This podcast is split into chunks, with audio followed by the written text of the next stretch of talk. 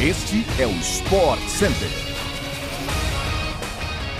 Chega mais! Sextou com o nosso podcast do Sport Center. Você pode nos seguir no seu agregador favorito de podcasts para não perder nada. Assim você fica por dentro de tudo do esporte no Brasil e no mundo. Tudo bem, Edu Elias? Um beijo para você, bom dia. Tudo bem, Glaucia? Um beijo para você também. Tudo bem, fã de esporte? Vamos nessa! Fique ligado, teremos uma edição extra do Sport Center hoje à tarde, com toda a programação esportiva do final de semana. O Sport Center, você sabe, também vai ao ar diariamente pela ESPN no Star Plus. Então, ligue sua TV ou streaming às 11 da manhã, às 4 da tarde, às 8 da noite e às 11 da noite. Tô nessa, para nos acompanhar. Vamos lá!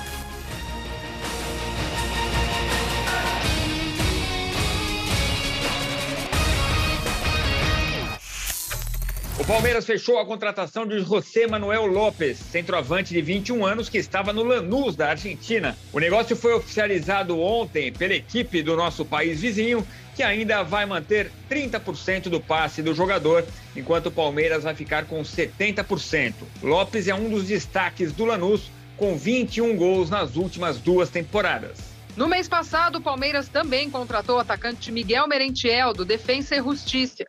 Ambos os negócios foram considerados vitórias nos bastidores contra o River Plate, que almejava a contratação de Lopes e Merentiel para a equipe comandada por Marcelo Galhardo. Já no Botafogo, a contratação de ontem foi o lateral esquerdo Fernando Marçal, agora ex-Wolverhampton da Premier League. Com passagens na Europa por Lyon da França e Benfica de Portugal, o jogador de 33 anos assinou com o Glorioso até o final do ano que vem. De acordo com o Botafogo, a vinda de Marçal ao Brasil foi um convite do lateral Rafael, que também teve sua passagem pela Inglaterra. Aprovado nos exames médicos, Marçal já treina com o elenco botafoguense e é o 13º reforço na era Textor. O empresário estadunidense assumiu o comando da SAF do Glorioso neste ano.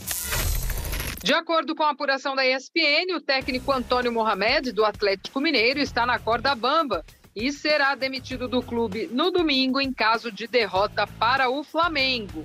Esse jogo é no Mineirão, partida válida pelo Campeonato Brasileiro. O desempenho recente de Turco não tem agradado a diretoria do Galo. Ainda segundo a apuração, a diretoria gosta dos métodos de trabalho do treinador, mas está descontente com a falta de resultados nas últimas semanas.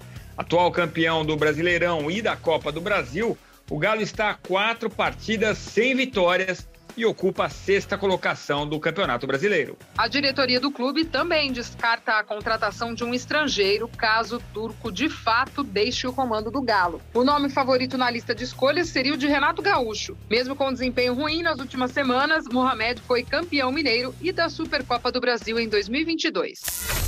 A brasileira Bia Haddad Maia entrou em quadra ontem pelo WTA 250 de Birmingham, mas a partida contra a polonesa Madalena Frert foi suspensa por falta de luz natural. Empatado em 1 a 1, o jogo foi paralisado durante o terceiro set no qual o Fret vencia por 4 a 2. As parciais anteriores terminaram em 6-1 para a brasileira e 7-5 para a polonesa. Momentos antes da interrupção da partida, a brasileira reclamou com a arbitragem sobre a condição da grama, onde ela escorregou duas vezes ao longo do jogo. Preocupada com seu bem-estar físico, Bia ouviu dos oficiais que a partida teria que continuar. O jogo válido pelas oitavas de final continua hoje, com transmissão ao vivo pelo Star Plus.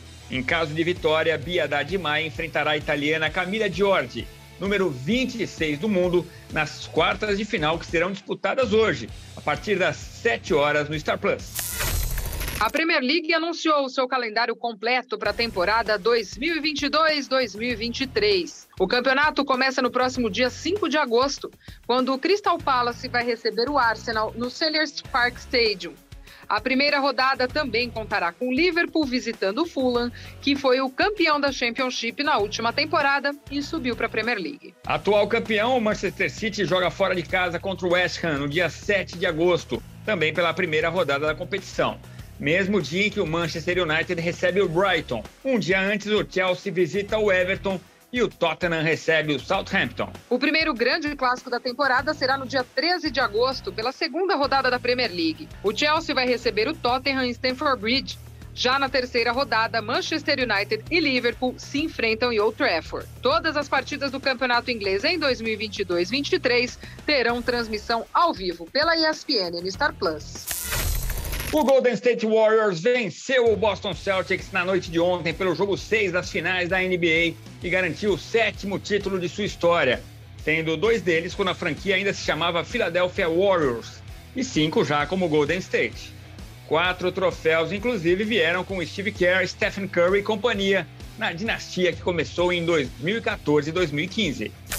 Chegamos ao fim de mais uma edição do nosso podcast do Sport Center. Mas à tarde tem aquela edição extra. Toda sexta-feira você já sabe, né? A gente se encontra. Um ótimo fim de semana para todo mundo. Um beijo grande. Valeu, Edu. Valeu, Glaucia. Obrigado, fã de esporte. Até a próxima.